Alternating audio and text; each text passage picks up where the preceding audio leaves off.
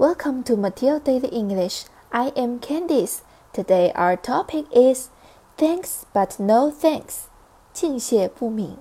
这句话可能听起来会挺有礼貌，但是实际上是当一个人有一点不耐烦或者生气的时候用的。比如在商场，有一个销售员总是向你推销商品，这时候你就可以用这句话，那么他们就知道你不需要他了。关注立马豆头条，了解更多地道英语。我们明天见。